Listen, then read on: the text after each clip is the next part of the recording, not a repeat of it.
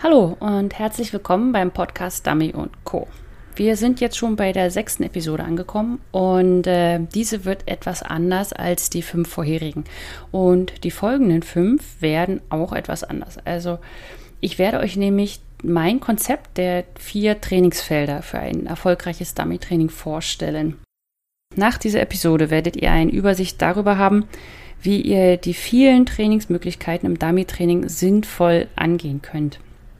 Ihr kennt das vielleicht aus dem Training, wenn ihr, also jetzt nicht beim Trainer seid, sondern wenn ihr selber trainiert, dass ihr nicht genau wisst, was ihr heute machen möchtet oder solltet oder ihr habt keinen Überblick mehr, wo müsste ich jetzt weitermachen, wo müsste ich ansetzen und was ist so jetzt das nächste, was man machen müsste. Man weiß halt, was man nicht kann, aber man weiß immer nicht so richtig, wie gehe ich denn jetzt weiter voran. Und nach dieser Episode werdet ihr erstens nicht mehr so überwältigt sein von der Flut an Trainingsmöglichkeiten und zweitens, ihr, werdet ein System an der Hand haben, mit dem ihr Feld für Feld arbeiten könnt und ihr könnt es alles ein bisschen besser strukturieren. Das Problem ist nämlich, dass das Dummy-Training so viele Facetten hat, was ich ja ganz toll finde, weil das macht es spaßig und lustig und spannend, aber es kann auch sehr verwirrend sein. Und genau darüber werde ich in diesem Podcast-Folge mit euch sprechen. Herzlich willkommen beim Podcast Dummy Co., der Podcast der Hundeschule Jagdfieber. Ich bin Susanne und ich werde euch meine Tipps und Tricks verraten, wie ihr euren Hund strukturiert, zielorientiert und kreativ bis zur Prüfungsreife aufbauen könnt. Lasst uns loslegen!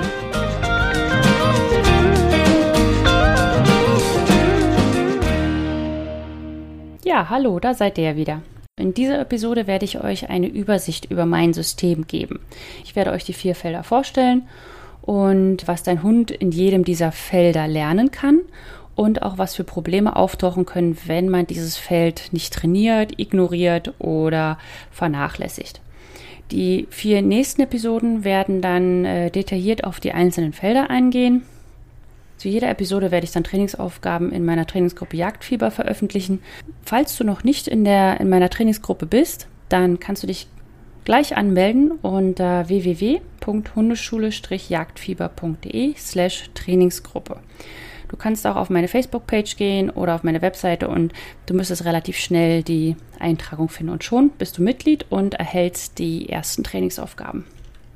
Der Retriever an sich soll in dem, mit der Dummy-Arbeit verstärkt, also auch in der jagdlichen Arbeit, aber vor allem im Dummy-Training, soll er eigentlich eine eierlegende Wollmilchsau sein, wie man das früher bei mir, meiner Familie gesagt hat. Also ich weiß nicht, ob ihr das kennt, aber es ist halt ein Tier, was Eier legt, was Wolle gibt, Milch gibt und gleichzeitig auch ein Schwein ist, also ähm, Fleisch gibt und auch noch viele, viele Nachkommen hat.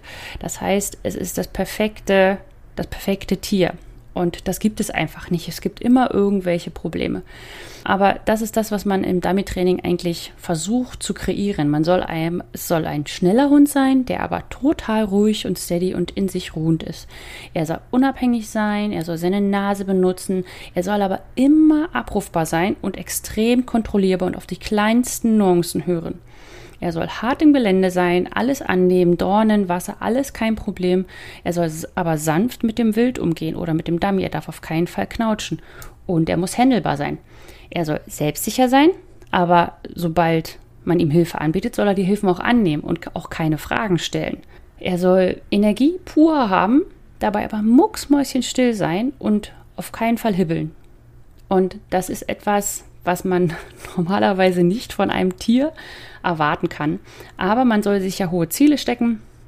Und ähm, ja, manche haben ja den idealen Retriever und manche müssen sie sich erst basteln, indem sie trainieren. Um diese eierlegende Wollmilchsau zu erschaffen oder zu trainieren, habe ich das System der vier Trainingsfelder entwickelt. Und zwar die vier Felder sind Unabhängigkeit, Vertrauen, Kommunikation und Frustrationstoleranz. Nur wenn man alle vier zusammen trainiert, kommt man einen ausgeglichenen Retriever bei der Arbeit. Das heißt jetzt nicht, dass man in jeder Trainingsaufgabe alle vier Felder beinhalten muss, aber man muss sich überlegen, wenn man zum Beispiel ein Problem hat mit seinem Hund, in welchem Feld hat er das Problem? Und dann trainiert man dort verstärkt. Oder auch, wenn man charakterlich einen Hund hat, der mehr in dem Bereich Frustrationstoleranz arbeiten muss, dann arbeitet man in dem Bereich. Das Schöne an diesen Feldern ist, dass ich für jedes Feld die Trainingsaufgaben oder sagen mal die, die Trainingsbereiche festgelegt habe, die dazu führen, dass man dieses Feld trainieren kann. Das heißt, man hat ein System und weiß nicht mehr, steht nicht mehr wie die Ochs vom Berg, wenn man sich überlegt, was man denn gerne jetzt machen möchte. Ganz am Anfang, wenn man einen Hund aufbaut, sollte man jedes Feld auch einzeln und separat trainieren. Dann die Kombination erhöhen, also zum Beispiel zwei Felder miteinander und dann Stück für Stück. Ein fortgeschrittener Hund kann auch alle vier Felder gleichzeitig bearbeiten. Ich werde euch eine Trainingsaufgabe in die Trainingsgruppe stellen, die eine für äh, Fortgeschrittene ist, mit allen vier Feldern und auch eine mit allen vier Feldern für den Anfänger. Die vier Felder beschreiben, was man machen sollte, um ein bestimmtes Ziel zu erreichen.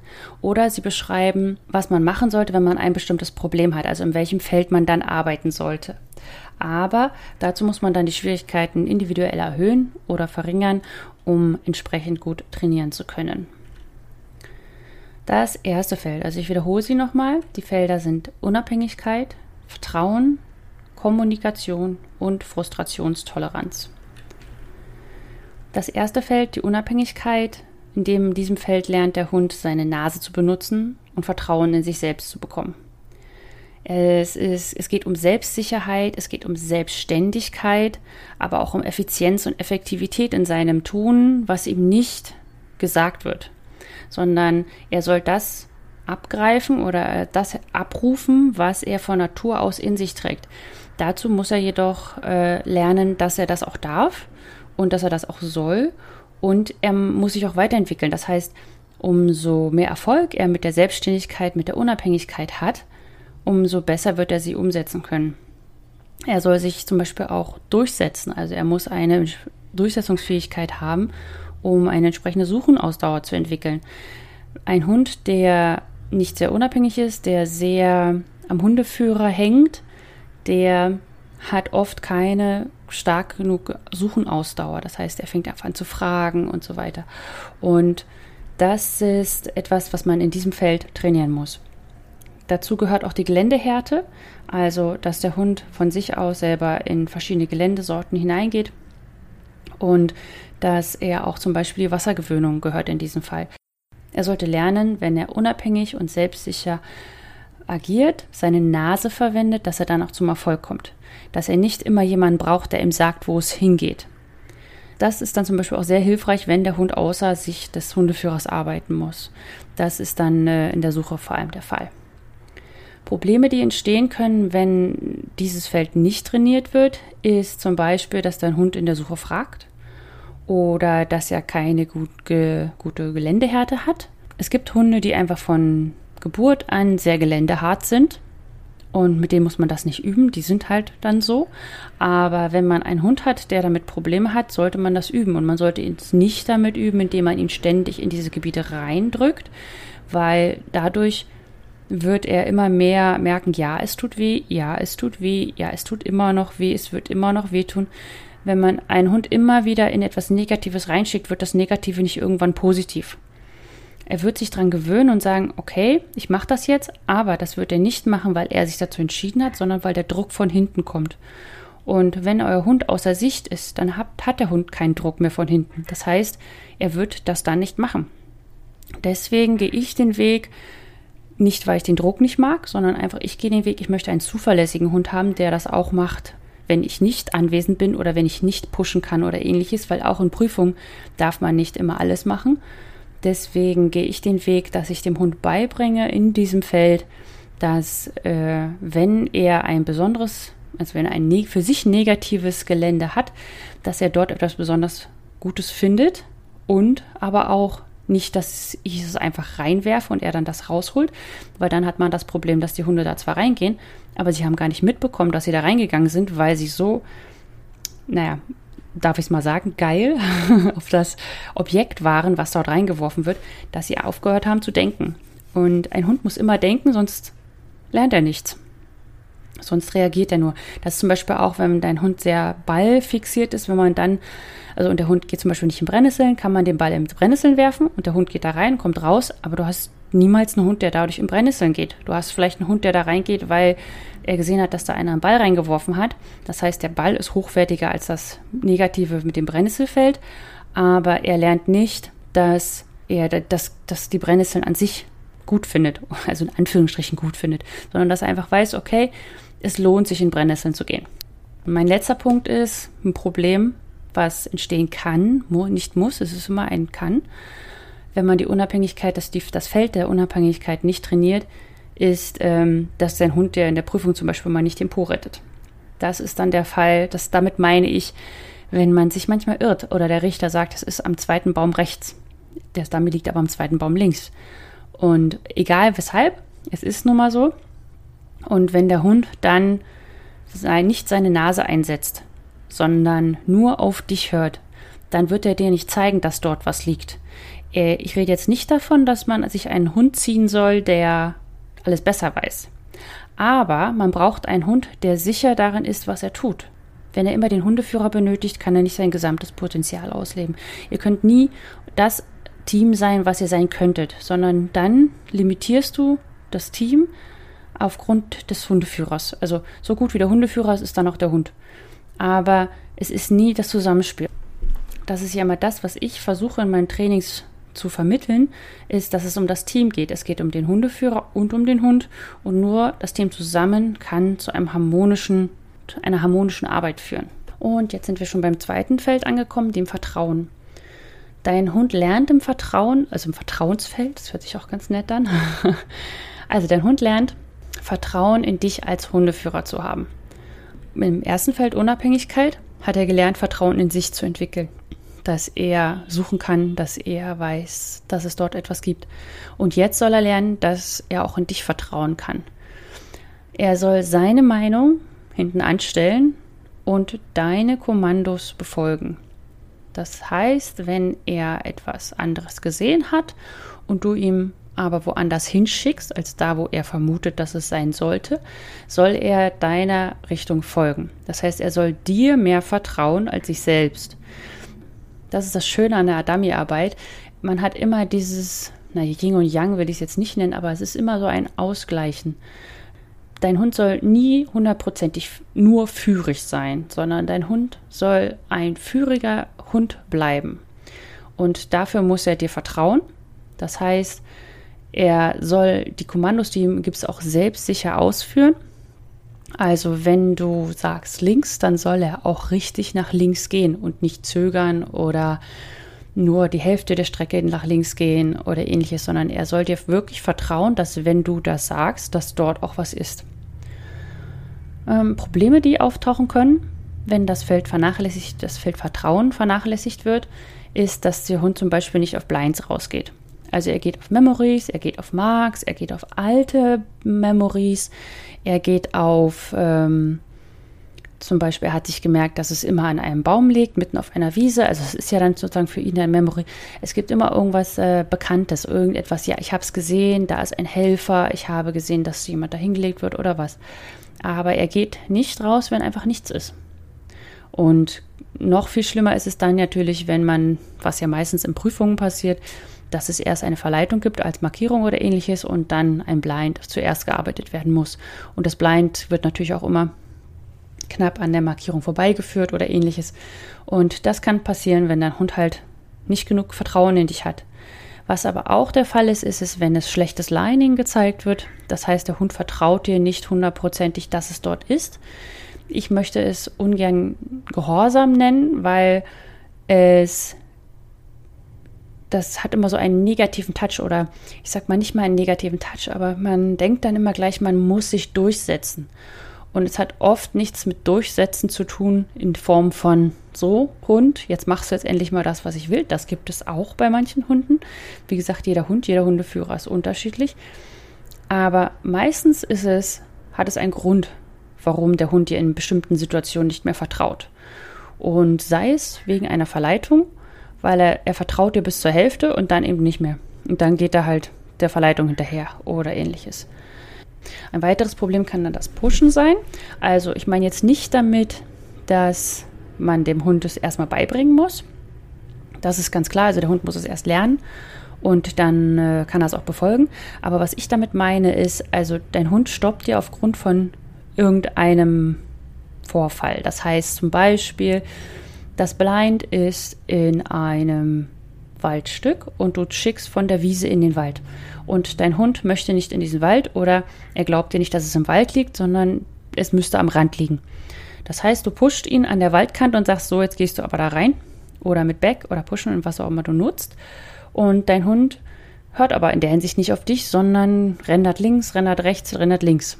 Wenn er Vertrauen in dich hätte, dann würde er nach hinten gehen, weil sein Ziel ist ja, das Dummy zu bekommen und nicht etwas anderes zu bekommen. Und deswegen ist das ein Vertrauensbereich. Ein weiteres Problem kann entstehen, wenn du dieses Feld Vertrauen nicht gründlich genug abarbeitest, ist, dass der Hund nur bestimmte Entfernungen geht, weil er dann anfängt zu zweifeln an dir. Also nicht, weil er gelernt hat, äh, nur eine bestimmte Strecke zu gehen, sondern weil er gelernt hat, weil er nicht gelernt hat, dir so lange zu vertrauen, bis er wirklich irgendwo angekommen ist. Das sieht man häufig bei Überwasserschicken. Manche Hunde, es ist ein Phänomen, manchmal kann man den Hund 90 Meter über Wasser schicken und bei 80 Metern dreht er um. Das heißt, er ist schon fast da. Also er ist wirklich fast da, aber in dem letzten Metern ver verliert er den Mut und verliert das Vertrauen in dich, in deine Führung, weil du einfach zu weit weg bist. Und er sagt, es kann nicht mehr sein und er war fast da. Und das meine ich damit. Das ist dieses Zweifeln. Und deswegen musst du eine sehr starke Vertrauensebene aufbauen, dass er wirklich sagt, okay, ich glaube es nicht, ich habe vielleicht auch, naja, Angst, aber er zweifelt einfach an dem, was du sagst. Und da musst du sagen können, nein, es ist richtig, weiter geht's. Und dann gibt es noch die andere Geschichte, also dass dein Hund zum Beispiel auf Verleitung öfters reinfällt und da ist es auch zum einen eine Gehorsamsgeschichte, dass er halt einfach sagt, nö, ich hätte gerne die, die Verleitung zuerst, aber es ist vor allem auch eine Vertrauensgeschichte, weil er dir nicht glaubt, dass woanders auch noch ein Dummy ist. Also gerade die Hunde, die auf Verleitung hereinfallen, wollen ja extrem alle Dummies haben. Wenn deiner zu dieser Sorte gehört, wenn du ihnen beibringst, dass äh, eine Verleitung nur eine Verleitung ist, das heißt, er dann zwei Dummies apportieren kann, anstatt diese eine Verleitung, dann hast du die halbe Miete schon drin. Es geht also nicht immer nur darum, dem Hund etwas zu verbieten, sondern es geht vor allem darum, ihm zu zeigen, wo sind die richtigen Dummies. Wo kann er Erfolg haben? Wo ist er am schnellsten? Wenn du das deinem Hund beibringen kannst, dann, ja, dann musst du viel, nicht mehr viel machen. Also das Vertrauensfeld ist ein sehr, sehr starkes und wichtiges Feld. Muss aber parallel zur Unabhängigkeit aufgebaut werden. Wenn man einen Hund hat, der im Feld Vertrauen stärker aufgestellt ist als im Feld Unabhängigkeit, wird auf einem Working Test zum Beispiel mehr Punkte einsacken, weil er sich einfach besser dirigieren lässt. Und ein, ein Hund in einem Unabhängigkeitsbereich, der dort seine Stärken hat, wird zum Beispiel besser auf Tolling-Prüfungen sein, weil dort muss er in einer Suche 20 Minuten lang in einem riesigen Gebiet sechs Enten finden oder auch vier. Und auch Wasser annehmen und muss geländehart sein und ähnliches. Und jetzt kommen wir auch schon zum dritten Feld. Das ist das Feld der Kommunikation. In diesem Feld lernt dein Hund, dass wenn du ihm ein Signal gibst, dass du ihm helfen möchtest, ans Ziel zu kommen. Es ist also nicht so, dass du in der Kommunikation deinem Hund beibringen solltest, dass dein Kommando Gesetz ist, weil dann wird es genau das gleiche Problem sein wie bei der Geländehärte, dass ab einer bestimmten Entfernung wird dein Hund nicht mehr das Sitz, den Sitzpfiff annehmen oder das Back oder was auch immer du ihm dann kommunizieren möchtest, weil er gelernt hat, dass du nur bis zu einer bestimmten Entfernung eine Einwirkungsmöglichkeit hast. Was er zusätzlich lernt, ist, deine Kommandos auch anzunehmen, ohne zu diskutieren. Also er soll den Nutzen dahinter erkennen. Ein Hund, der ständig mit dir diskutiert, hat nicht verstanden, dass das, was du ihm sagst, sinnvoll für ihn ist. Dann würdest du nämlich nicht mehr für deinen Hund nervig sein, sondern du würdest nützlich sein. Er würde auf dich hören wollen, weil du ihm ja Hilfe anbieten kannst Und dafür ist dieses Feld da. Für, dafür ist das Feld der Kommunikation da. Bring ihm bei, dass er merkt, dass du eine Hilfe bist und nicht ein nerviges etwas hintendran. Was in diesem Feld geht es aber nicht nur um den Hund, sondern da geht es auch um den Hundeführer, also den Menschen, um dich. Und du lernst in diesem Feld, wann du helfen sollst, wie du helfen sollst und wie viel du helfen sollst. Mit den Aufgaben, die du in diesem Feld Kommunikation mit deinem Hund abarbeiten solltest oder trainieren solltest, wirst du Stück für Stück lernen, wann ich denn helfen kann und wann du helfen solltest. Das Problem ist, ich werde das öfter gefragt, ab wann soll ich denn in einer Prüfung helfen? Ab wann soll man denn den Sitzpfiff geben? Soll ich ihn jetzt noch rauslassen? Soll ich ihn nicht rauslassen? Das Problem ist, man kann da keine allgemeingültige Lösung geben. Es ist sehr, sehr teamabhängig und auch situationsabhängig. Es gibt Situationen, wo man sagt, nein, lass ihn laufen. Dann gibt es Situationen, die sehr ähnlich sind, aber wo man sagt, nein, jetzt sofort stoppen. Und genau das lernst du in diesem Feld. Du musst auf deinem Hund schauen, weil du bist im Endeffekt, also du kannst mit vielen Trainern trainieren, aber im Endeffekt bist du auf einer Prüfung alleine mit deinem Hund. Und dann musst du die Entscheidung treffen. Das heißt, du solltest auch im Training Entscheidungen treffen und auch Entscheidungen treffen lernen. Oder man sollte dir es gestatten, das zu lernen, dass nicht immer alles gesagt wird, sondern dass man selber mal überlegen muss, hätte ich jetzt geholfen oder hätte ich jetzt nicht geholfen? Und es dann auch einfach mal machen, weil der Hund muss auch lernen, dass mit ihm kommuniziert wird. Wenn im Training alles immer nur perfekt läuft und du ihm nicht helfen musst, dann ist das eigentlich doof, weil dann kann er nicht lernen, dass ihm in einer Prüfung auch mal geholfen werden muss. Eine Prüfung wird ja nicht so aufgebaut, dass du auf ein Blind schickst und du vorher an eine Ecke sollst und ihn dann links schicken sollst oder so, sondern der beste Weg zum Blind ist geradeaus.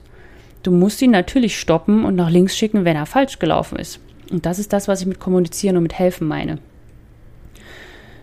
Wenn du dieses Feld der Kommunikation nicht stark genug beachtest im Training, dann kann es dazu kommen, dass dein Hund zwar in einer Prüfung total stylisch aussieht, also beim, beim, beim Arbeiten in der Aufgabe, aber wenn es ein Problem gibt, dann macht er sein eigenes Ding. Er ignoriert dich, ignoriert die Pfiffe, ignoriert das, was du sagst und äh, ist sozusagen im Feld Unabhängigkeit sehr stark vertreten, aber im Feld äh, Vertrauen nicht sehr stark und er kommuniziert auch nicht mit dir. Es kann auch sein, dass er zum Beispiel im Feld Vertrauen super gut ist, indem du ihn sehr schön, sehr weit voran auf Blinds schicken kannst. Das heißt, er vertraut dir. Aber wenn du zum Beispiel ihn auf eine Markierung schickst und er dann in der Markierung falsch läuft und ihm dann helfen willst, dass er da einfach nicht sich helfen lässt. Ein weiteres Problem ist, wenn man das Feld Kommunikation nicht stark genug trainiert, ist, dass der Hund zum Beispiel abstoppt und man freut sich, weil er hat ja seine Tätigkeit unterbrochen, sein falsches Verhalten. Und dann schickt man ihn back und er geht einfach rechts oder links suchen. Oder man schickt ihn links und er geht back. Oder also er hört nicht auf das, was man sagt. Er ist in seinem eigenen Film und weiß, er muss stoppen, aber danach er, macht er einfach sein weiteres Ding. Er hört halt einfach nicht zu. Und noch eine andere Geschichte zum Beispiel ist das Umrunden von Gewässern. Das ist auch eine starke Kommunikationsgeschichte.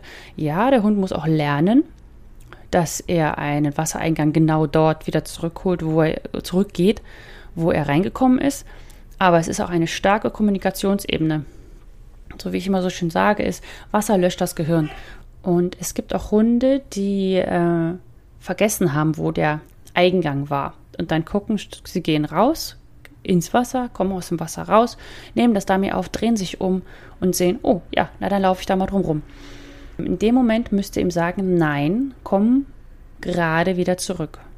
Natürlich sollte der Hund lernen, dass er diese Kommunikation nicht braucht, aber wenn er falsch läuft oder wenn er gerne den umrunden möchte, dann braucht ihr die Kommunikation. Und jetzt sind wir schon beim vierten Feld angelangt, die Frustrationstoleranz. Das ist für mich mit das Wichtigste, gerade wenn man einen Toller zum Beispiel hat. Das ist etwas, was der Hund sehr stark lernen muss. Und das ist auch etwas, wo der Hund entweder von Geburt an sehr viel mitbekommen hat, nicht, also eine hohe Frustrationstoleranz zu haben, sich nicht immer so schnell aufzuregen und auch fokussiert zu sein, dabei aber jedoch nicht die Klarheit zu verlieren, sich zu kontrollieren und dennoch weiter offen für Kommandos zu sein. Das ist das, was für mich Frustrationstoleranz ausmacht. So ein bisschen diese LMA-Einstellung, also falls das einer nicht kennt, das ist eine Leck mich am Arsch Einstellung. das heißt, wenn etwas passiert, zum Beispiel eine Markierung fällt und man dreht sich weg, dass der Hund nicht sagt, aber, aber, aber, aber, aber, aber, aber, aber, ich würde gerne die Markierung, sondern er sagt, okay, was jetzt?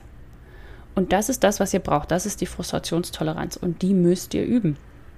Was für Probleme auftauchen können, wenn man dieses Feld der Frustrationstoleranz vernachlässigt, sind die standardmäßigen Steadiness-Problematiken.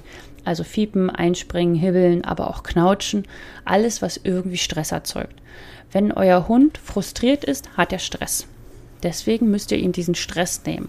Und Stress nimmt man nicht, indem man den Hund diesem Stress nicht aussetzt, sondern Stress kann man einem Hund nehmen, indem man ihm beibringt, damit umzugehen. Und das ist die Frustrationstoleranz.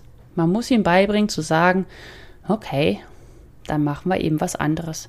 Das ist bei einigen Hunden schwieriger als bei anderen, aber es ist auf jeden Fall ein Versuch wert. Und zumindest ich gebe keinen Hund auf, egal was für eine schlechte Frustrationstoleranz er hat.